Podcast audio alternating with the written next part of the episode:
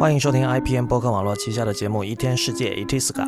今天是二零一六年二月二十五日，《一天世界》的第四十八期。《一天世界》是一个在读者和听众的支持与资助下成立的媒体计划。我们用整体性的视角观察当代社会、技术文化以及商业风景，对抗消费主义导向的论述，强调对技术与艺术的敏锐感受力以及精神和肉体上的强健。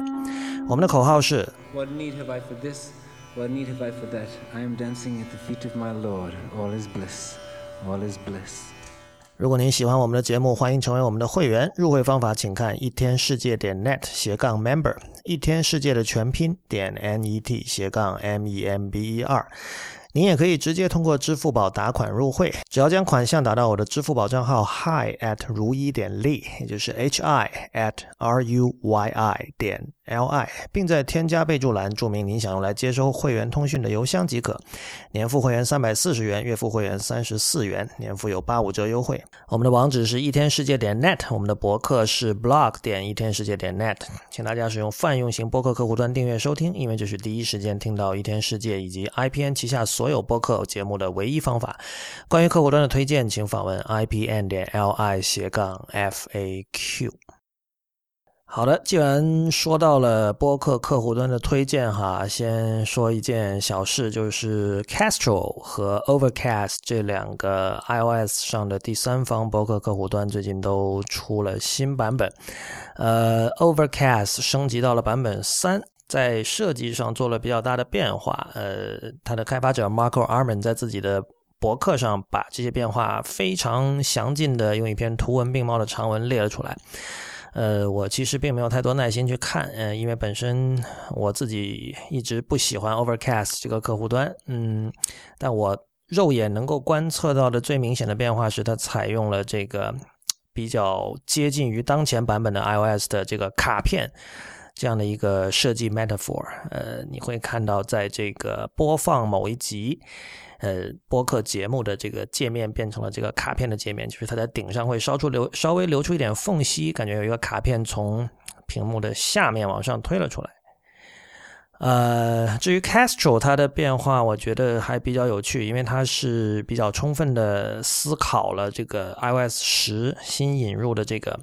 所谓的 rich notification 就是副媒体、副文本的，或者说这个功能上可以比较复杂的通知系统。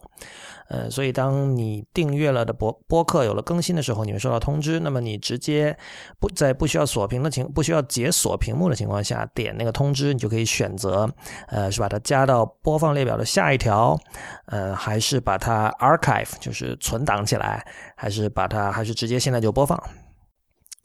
另外一方面，我也觉得很有意思，就是大概在五六年前的时候，人们都说，呃，iOS 上的 Twitter 客户端是 UI 设计师的游乐场啊。我们看到这个当时 Twitter 售客户端就是呈现出一种百花齐放的状态。呃，那一方面也是因为作为这种独立的 App 开发者，在当时日子还比较好过。呃，但是现在看起来，似乎播客客户端。继承了这样的一个一个定位一个角色，这尽管人们一直说播客是小众，而且我个人也同意这个看法。呃，事实上，我认为任何诉诸于耳朵、诉诸于听觉的东西，肯定都不会像诉诸于视觉和眼睛的东西那么大众。呃，不管怎么说，现在有 Castro、Overcast 和 Pocket Cast 这三家的存在，呃，播客客户端还是呈现出一片这个欣欣向荣的景象哈。好吧，我们进入今天的主题。今天主题是，其实我已经在最近几个月一直在想的一件事情，就是关于人类的进化，呃，以及我想出来的一个概念叫 informed luddite。呃，首先关于进化这个词要说一下，因为这几年如果大家有留意的话，中文互联网上经常有人强调说，这个 evolution 这个词并不应该按照通常的办法翻译成进化，而应该翻译成演化。呃，因为进化似乎暗示着这个 evolution 的过程是一直不停的向前进，一直向向高点前进。如果我们以以一条曲线把它画出来的话，那就是一条一直往上倾斜的、不停的往上倾斜的曲线。但是事实上，呃，evolution 很大程度上是随机的，是混沌的。呃，所以演化这个相对中性的说法可能更加合适。呃，我对这个说法并没有什么意见，但是今天我们要讨论的问题，恰恰用进化是更加合适。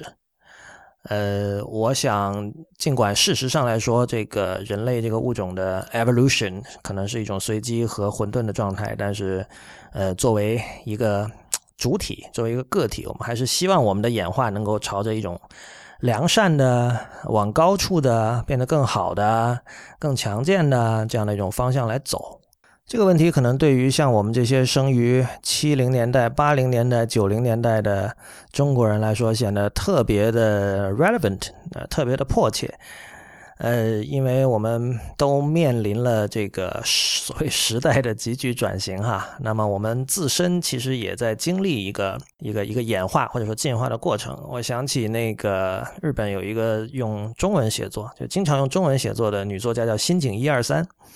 呃，她是东京人，然后她大概出生于六零年代吧，然后他又讲起一九七零年芝士蛋糕 （cheesecake） 第一次被介绍到日本的时候，当时他们的那种怎么说啊？对，对待甜品的这个口味品味上的一种一种进化。呃，他提到说，因为在之前大家吃的蛋糕一般都是。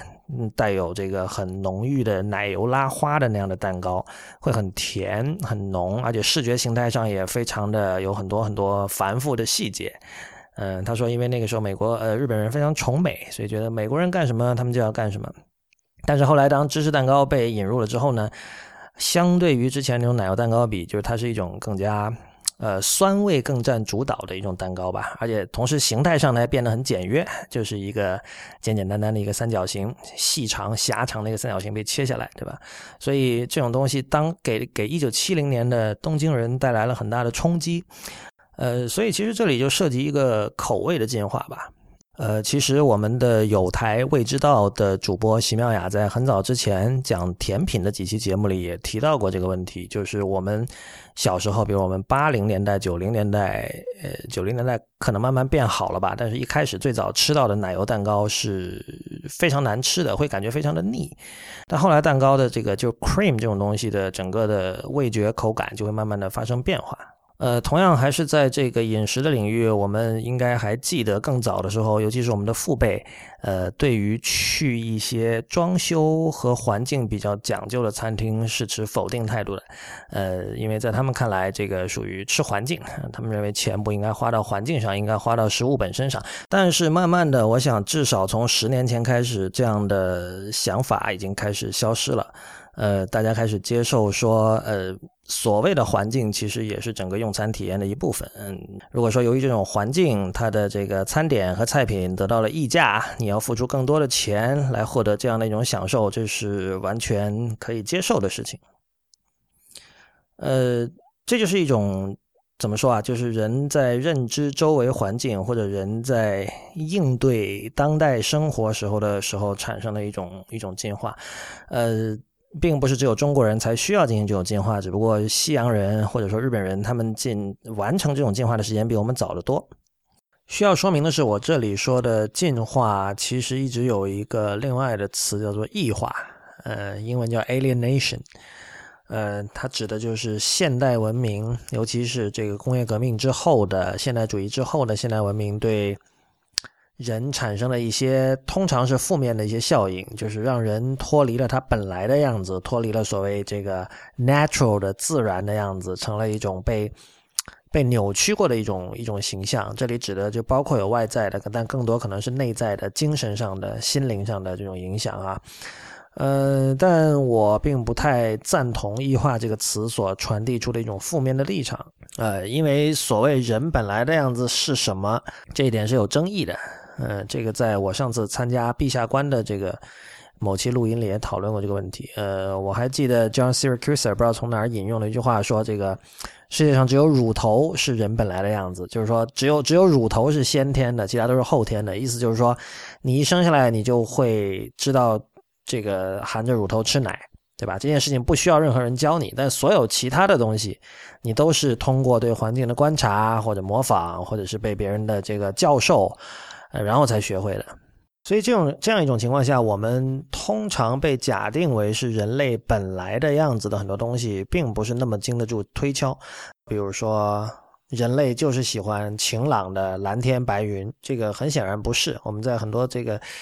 呃，不仅文艺作品里有哈，包括这个像比如说这个加拿大的钢琴家 Glenn Gould 他自己就说过，他说我喜欢的是阴天，然后我喜欢的调性是 F 小调，这都是跟蓝天白云不一样的东西哈。那当然更加熟悉的例子像同性恋啊，还有其他一些呃偏离所谓主流人类生活形态的一种生活方式，在哪怕并不太早的过去，并不太久的过去，都曾经被。视为一种呃脱离了人类本源本来应该有的样子的一种生活形态，但是这些观念在发生变化。同样就是说，科技对于生生活的渗透啊，通常在这一派人在在这个反对异化这一派人看来，也是属于一种呃需要被从生活里尽可能的去抵制的东西哈。呃，那是因为那是一种对生活的异化，但是我想反过来看这个问题，就是人类应该怎样伴随着新技术来完成它的进化？因为这个新技术的这种渗透是不可能阻挡得了的，对吧？我们知道今天世界变化的速度仍然也很快，比如说这两年我们有各种共享叉叉，像那个从去年开始在中国很火的共享单车，对吧？然后我们有各种各样的手机 App，有各种阅读习惯发生了变化，呃，消费各种文艺作品的习惯发生了变化，嗯，所有这些东西其实是对人类提出了一种要求。春节的时候，我跟几位发小在一个 iMessage 群里聊天，然后有一个人有一个人问我对 Peter Thiel 的怎么看，嗯。Till 这位老兄，过去一两年是制造了很多新闻哈，就是他出钱支持一位律师打官司，最后导致这个 Gawker 这个线上媒体被搞垮了。然后他当然也公开支持 Donald Trump，这个在美国科技圈就引起了很多人的不满，有很多争议。嗯，当然，他也写了这个《Zero to One》，就是零到一这本畅销书。呃，我对这个人本身其实并没有太多的看法。那当然，我知道他是以这个身为一个 contrarian，就是故意唱反调的人，呃，著称的。就是他他唱反调的一个理由是作为一种。呃，怎么说啊？他认为他站在理性这边，在做一种实验吧。就是如果百分之八十的人都说什么什么什么什么什么什么，不管这个看起来是多么正确，嗯，那我我需要站到另外一边，这是我的一种一种义务，一种责任吧。我身为一个这个非常非常就绝对相信理性的人，我认为我必须有这么一个人站出来，站到另外一边。比如说那个。在面对 Donald Trump 的时候，他的这个行为在有些人看来是有这方面的考虑的。就不管他本人内心深处真的是支持他的这个呃正纲啊，还是不支持也好啊。但是我对 Till 比较感兴趣的是他对于人类进化的一个关注。就是大家可能知道，就是他在做一些奇奇怪怪的实验，比如说那个他是一个 Paleo Diet 的一个实践者。呃，Paleo diet 就是指这个旧石器时代的膳食习惯，就是主张这种 diet 人就会选择，就是尽量让自己的饮食结构更接近于呃远古时期的 hunter gatherer 时期的人类，就是旧石器、新石器时时代之前的人类的那种那种状态，因为他们认为这个人的整个消化器官是并不是为现代社会准备的。Paleo diet 在网上，我看我之前不知道这个东西啊，我是看到 Til 他在做这种实践，我才我去查了一下，然后看到网上对他其实态度相当的负面，呃，基本上就是他是关于他究竟能吃什么，不能吃什么，其实众说纷纭哈。但是基本上来说，他们会主张吃蔬菜、水果，然后植物的根，呃，还有一些肉，然后但他们反对的是奶制品、谷物、呃，糖，还有豆制品。还有这个盐啊，处理过的油啊，当然酒精啊、咖啡啊这些。呃，我之所以看到就是觉觉得网上对他的这个印象不好，也是因为就是一项非常重视中立性的维基百科，在一开始也提出了，就是以一种完全是事实陈述的一种口气在说。呃，因为整个旧石器时代有两百六十万年哈，这么长的时间，这个地球的气候还有整个这个人口的迁徙，其实都说明了整个人类的这个营养系统是有很大弹性的，它是可以适应环境，可以根据环境发生变化的。而这个支持 Paleo Diet 的人，似乎是假定了这种人类的消化器官会跟这个两百就是几百万年前的人类是一样，所以这是很荒诞的。呃，但是我对这一类的拿自己身体做实验的事情，我还一直挺感兴趣的。包括大概一两年前，我在当时还叫 IT 公论的这个节目里，我讲过吃 Soylent 的故事。然后我当时是因为，呃，在一个星期的时间里尝试只吃 Soylent，然后有一次还晕倒了，因为血糖低。嗯，说起这个，最近刚好又有一本畅销书叫《The Case Against Sugar》，就是反对糖。呃，这个人呃，他的主张是说糖就是二十世纪的鸦片。换言之，他觉得，比如说到了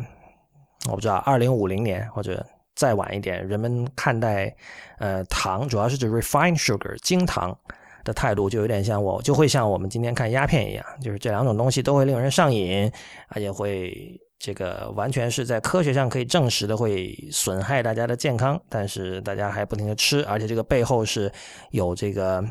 那财团有大资本出于商业利益，呃，就有这种阴谋论，是要鼓励大家多吃，这样他才可以多赚钱。然后所有人的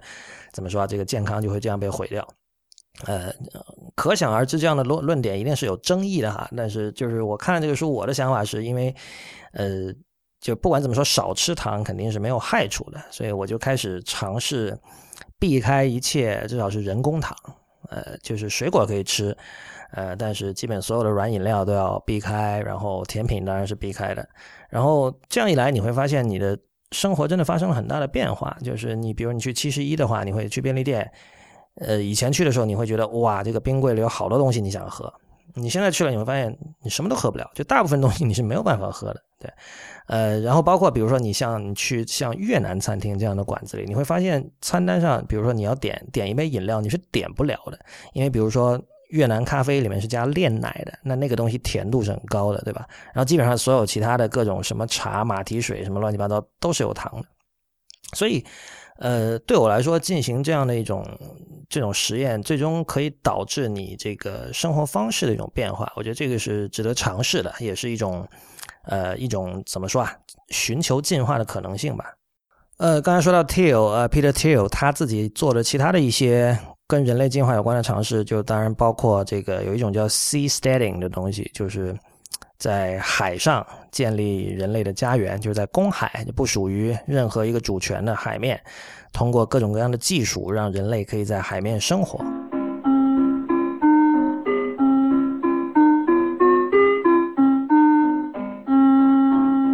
为什么？进化重要，或者说为什么自己去推动自己的进化是重要的？呃，因为今天你是没有选择的。嗯，如果你自己并不在意进化这件事情，比如说，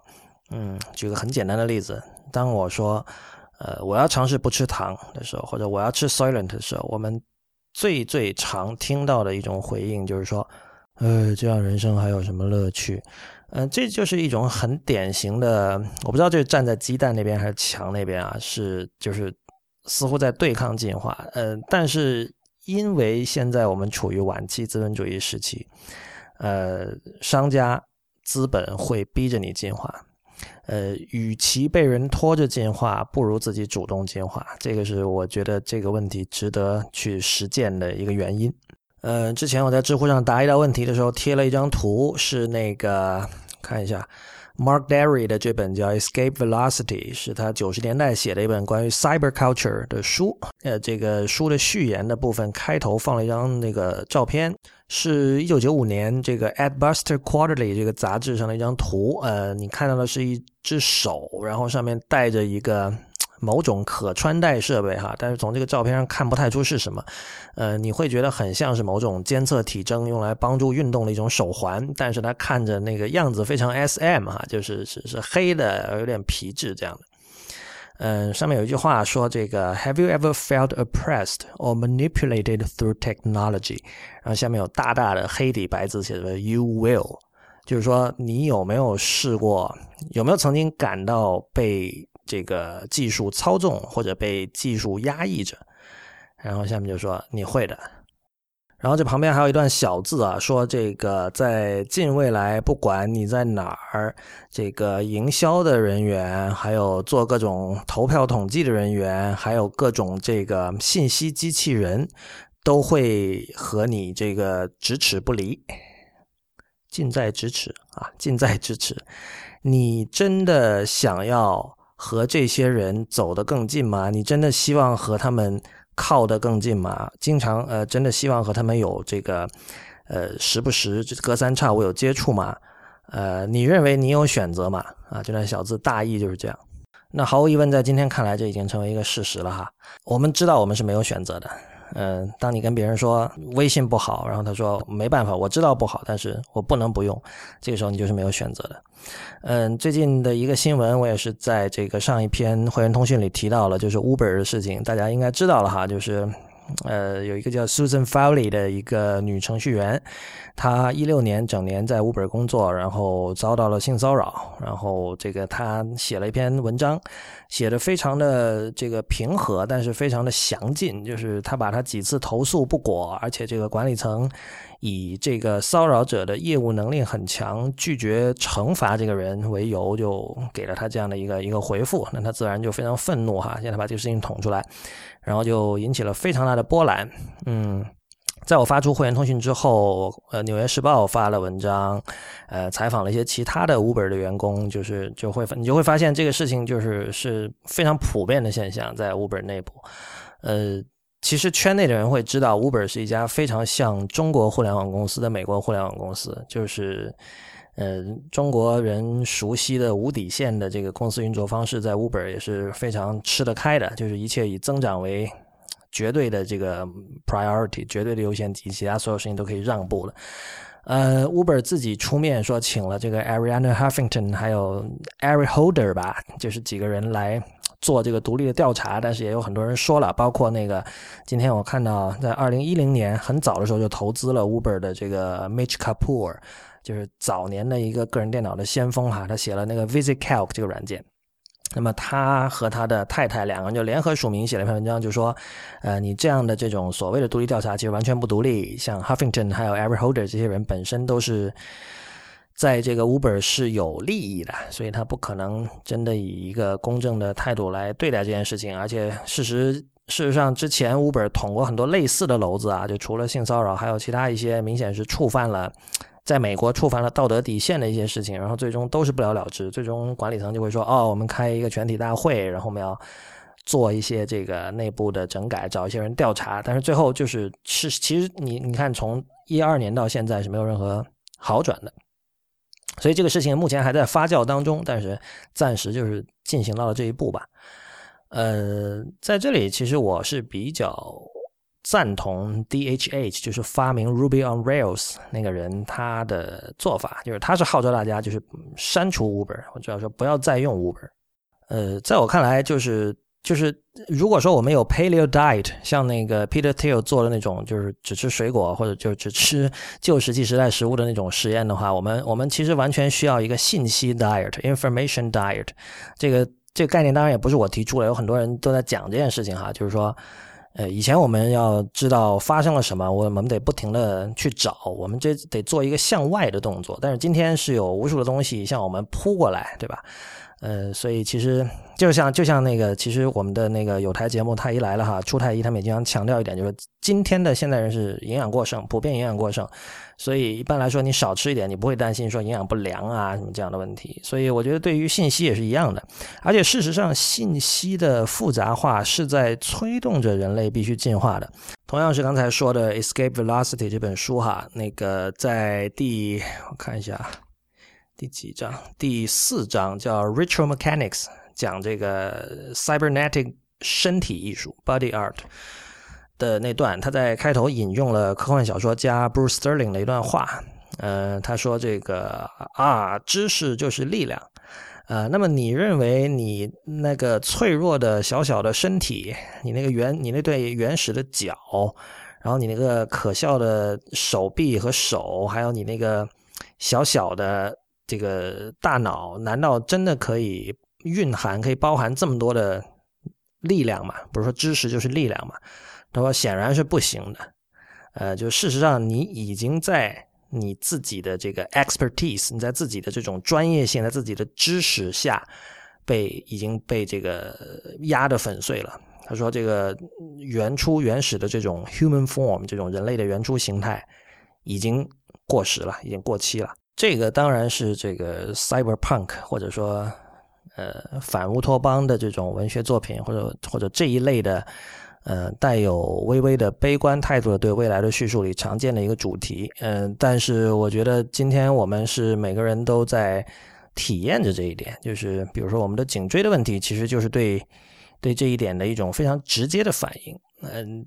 虽然这个颈椎问题听起来好像非常日常，跟 刚才 Bruce Sterling 所描述的那种很科幻的那种未来好像不相干，但其实，呃，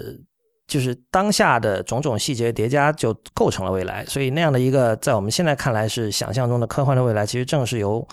类似颈椎病这样的小问题叠加起来最终构成的。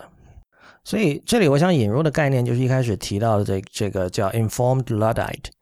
呃，Luddite 这个概念，呃，在中文有时候会翻成卢德派，但可能用的不是很广。但是我相信关心科技的人经常能见到，因为在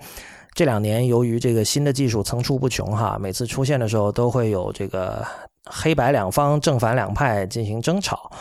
嗯，有的人就说这是蛋疼的，呃，而反方就认为你们这些认为这些新技术蛋疼的人是迟早要被时代抛下的人，哈。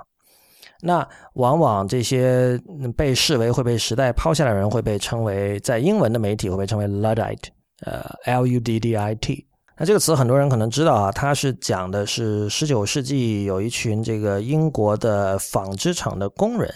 然后他们就发起了抗议，然后把那些这个纺织机都给砸烂了，因为他们认为纺织机会让他们失业。呃，关于这个词的用法，现在有些争议哈。就是有的人说，其实现在大家对他理解有点误会，就是并不这些人并不是直接的说我要反对技术的进步。呃，但是不管怎么说，现在人们用呃这个词来描述一个人的时候，指的就是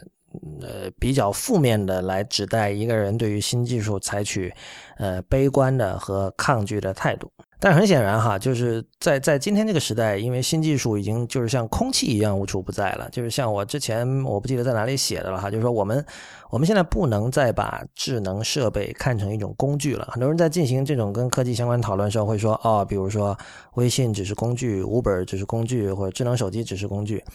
嗯。把一个东西看成只是工具，我觉得这是一种非常前现代的一种态度。因为比如说，你用一把锤子，或者你现在用一把水果刀，你跟它的关系确实是非常直截了当的，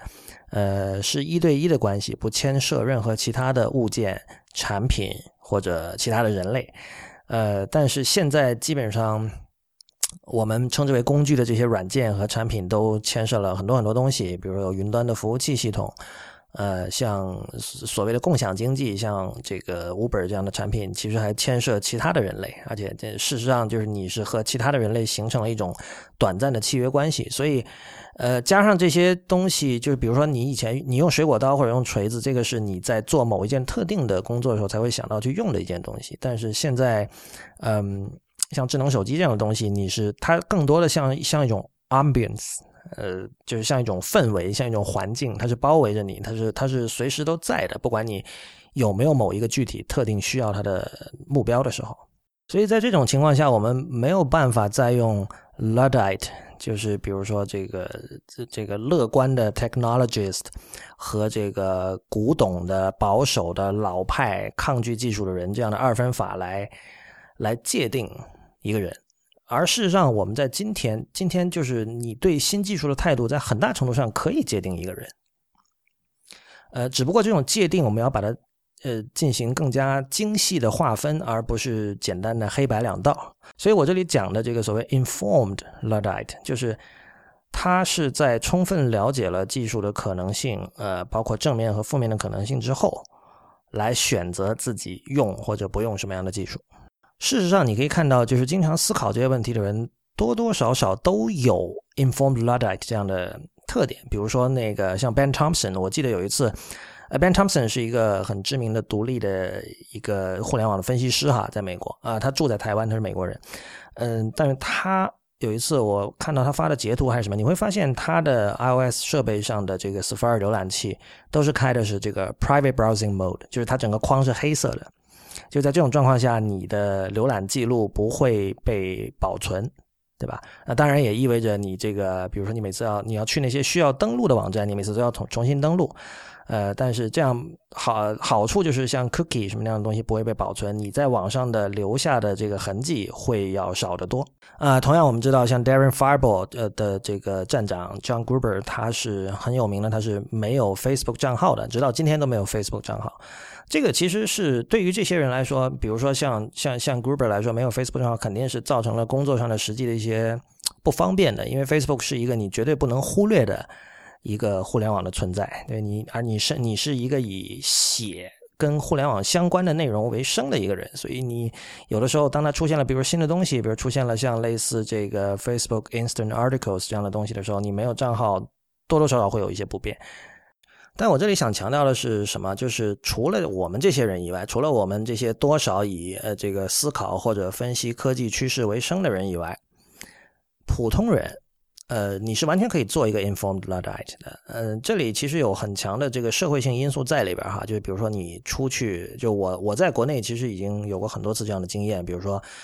某一家十四餐厅，它不只接受微信支付，不接受支付宝。那这个时候我只能跟他说我不用微信。那么你当你说出不用微信四个字的时候，你很容易看到对方错愕的眼光啊。嗯，那当然，我们现在是这个消费者和商家的关系呢，没什么好说的。那如果是朋友或者是这种半生不熟的人，这种错愕的眼光背后，可能还会包含某一类的轻蔑，甚至是恶意，这都有可能。嗯，但是这种轻蔑和恶意其实包含这种假定，就是说，你连微信都不用，你这个人肯定是抗拒新科技的老古董。呃，那我们的听众相信肯定知道我并不是这样的人。事实上，前两天跟这个朋友在家里聊天的时候，也聊到这个问题。当时我们在讨论人工智能的事情，然后，呃，我就指出，其实我是非常希望看到人类能够进一步进化的，就是能够朝着像 cyborg 这样的方向往前踏出一步，慢慢朝这个方向走。呃，不论是刚才这个 Bruce Bruce Sterling 他提到的，由于知识和信息的密集，导致人体的这种渐渐人体的各种不足渐渐的出现啊，呃，这只是一个开端。从这个往后，你会看到这个由于科技对社会对人类的渗透，我们就是人类这种形态，不论是在肉体上还是在精神上，你都需要大踏步的往前进。呃，但是这样的一种态度，呃。绝对不仅仅意味着你要不假思索的去用、去拥抱所有的新技术。呃，我们就以 Uber 这件事情为例哈，就是显然我是站在 Susan Fowler 的一边。呃，显然我本身我不喜欢 Uber 这家公司。呃，但是在美国的话，这个 Uber 给我的生活是带来了很多便利，所以我这两天我在我也在考虑这件事情，就是我要不要继续用 Uber。嗯，这就是一个。自诩 informed luddite 的人，你在面临某一个具体的案例的时候，你要做出的一个一个抉择吧。呃，当然，所有这些事情，每个人只能从自己的角度出发考虑哈。就是我的情况也绝对不适合所有的人，我也并不是在要求你像我一样做。呃，但是我想了一下，我觉得我是可以选择。呃，不使用这些网约车服务的人，因为就是我的工作并不需要我每天在高峰期去通勤，或者说呃，就是需要在定点的时刻一定要到某个从 A 点到某个 B 点这样，所以我在交通工具的选择上可以有一定的弹性。嗯，如果说不用 Uber 或者不用滴滴打车对我造成了某种不方便的话，比如说我完全可以，比如说提前二十分钟出门，对吧？呃，如果你觉得提前二十分钟出门浪费时间的话，那首先你应该想一下，那二十分钟如果你不出门，在家是干嘛，对吧？我相信大部分时间那二十分钟你是浪费掉了，对吧？呃，你拿这二十分钟来走路会不会更好？同时你也更加心，你成了一个更加心安理得的一个互联网用户吧。所以，呃，我现在开始尽量尝试减少使用各种网约车的服务，然后尽量使用公共交通工具，呃。当然，这个十一路公共汽车就是两，就是走路哈，还是一个，呃，大家都知道，这个不用多说，非常值得提倡的一种出行方式。我再次强调，这个并不是我在主张什么，或者说在主张大家背格 Uber 或者或者或者背格滴滴。但是，我觉得这恰恰是你作为消费者你要去考虑的一件事情，就是除了方便之外，还有什么影响着你选择或者不选择某件科技产品？呃，关于方便并不是所有事情的唯一优先级这件事情，我这个问题我觉得过于鸡汤啊，我不想在我们这个节目里去强调这一点。呃，大家可以在很多就哪怕是小清新的论述里都会看得到。总而言之，如果你是真正在意科技对生活的影响的人，如果你是真正希望呃新技术可以在真正的意义上改善生活，而并不是只是让你可以在随时随地有了任何的欲望，即时得到满足这样的一种非常可比的人生价值观的话，呃，我觉得去自我催化你的这个进化。让自己成为一个进化的更完备的人，让自己成为一个在某些时候去选择一种 informed luddite，一种被充分告知了的技术保守派，这是一种值得考虑的选择。今天节目最后是发布一个小广告，我会在我的知乎 Live 会在下周二复活，以后我会尽量在每周二做一场。嗯，大家可能知道日剧有这个。火药日剧场哈，卡药比这个剧场，呃，有点类似这样。那个我很不巧的发现，我的这个 每每周二的北京时间晚上九点，刚好是现在热播的那个松隆子的新剧《四重奏》在 TBS 电视台播出的时间。不过我估计真的是就着那个时间看的人应该不多哈。嗯，所以下周二二月二十八号北京时间晚上九点，我的知乎 Live 的。题目叫《论实验精神之重要》。嗯，这个话题一开始是源自我跟一位建筑师朋友，我就经常问他，就这位朋友也很年轻了，就是刚刚毕业不久，然后在美国做建筑师，然后我经常问他。就是你们这一代人有有哪些人在做实验性的建筑项目？嗯，其实我真正想问的是，我就是很可能因为我的无知，就是有很多年轻人在做实验建筑，但我不知道，但是他想不出来，所以我觉得就是我我其实从他的我跟他的对话中，我得出了一个很粗浅的结论，就是目前呃实验性或者说从事实验性的创作，在建筑师那里并不是一个。呃，年轻建筑师哈，这里指的是，并不是一个的经常能够被提上日程的选择。呃，这个当然在建筑上非常可以理解了，因为建筑是一个现实限制非常非常大的一个行业，对吧？这个甲方需求各种。呃，但是这个我们会发现，在其他的创作领域，艺术也好，音乐也好，呃，就各种东西，你会发现真正的实验精神在有一个很大的缺失。比如说，如果跟跟二十世纪的几乎大部分年代相比吧，无论是现代主义滥觞时期，就二十世纪初，还是比如说七十年代，这都是没有办法比的。但是实验精神其实是对于艺术，甚至对于整个时代的文化氛围非常的重要。嗯，而且我想 argue 的是，呃，艺术的兴盛其实。呃，今天很多人会说什么什么仓廪实而知荣辱，然后用这个来证，试图来论证经济基础才能够这个营造，才才能这是造就好的艺术的一个最基础的东西。但是事实上，经济基础是呃绝对不够的。呃，我想 argue 的是实验精神比精神比经济基础更加重要。这里有一个关键是，呃，因为我自己可能比较熟的是音乐，我会这期我会主要拿音乐来来试图论证这件事。呃，这里的问题是，大家想到实验音乐这个词的时候，大家想到的可能往往是一些难听的或者吵闹的音乐。但事实上，我们今天称之为大师的这些，比如说那些所谓的古典音乐家，像贝多芬、莫扎特这些人，他们的音乐里的实验性是非常强的。虽然在当年并没有 experimental 这样的说法，所以我们从像瓦格纳、从肖邦。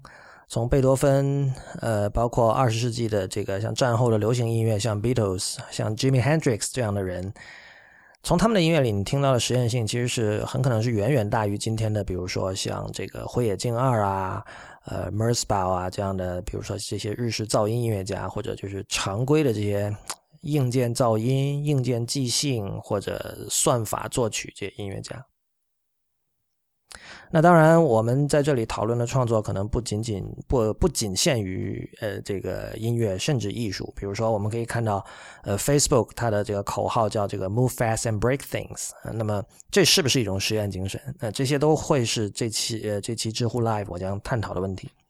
呃，所以如果有兴趣的话，欢迎参加。时间是二月二十八号，下周二，北京时间晚九点整。呃，我会把这期知乎 Live 的这个入口链接放在本期播客的网站上，请大家善加利用。好的，那么今天的第四十八期《一天世界》Itiska 就到此结束。一天世界是一个在读者和听众的支持与资助下成立的媒体计划。我们用整体性的视角观察当代社会、技术文化以及商业风景，对抗消费主义导向的论述，强调对技术与艺术的敏锐感受力以及精神和肉体上的强健。如果你喜欢我们的节目，欢迎成为我们的会员。入会请访问一天世界点 net 斜杠 member，一天世界的全拼点 n e t 斜杠 m e m b e r。您也可以将年付会费三百四十元或者月付会费三十四元打入我的支付宝账号 hi at 如一点 li h i at r u y i 点 l i，并在添加备注栏注明您想用来接收会员通讯的邮箱。我们在新浪微博是 at 一天世界四个汉字 i p n，在 Twitter 和 Instagram 都是一天世界的全拼 i p n。同时，也欢迎您收听 IPN 博客网络旗下的其他精彩节目：《太医来了》、《陛下官》、硬影像、流行通信、时尚怪物、High Story、博物志、无次元、风投圈、未知道以及内核恐慌。我们下期见。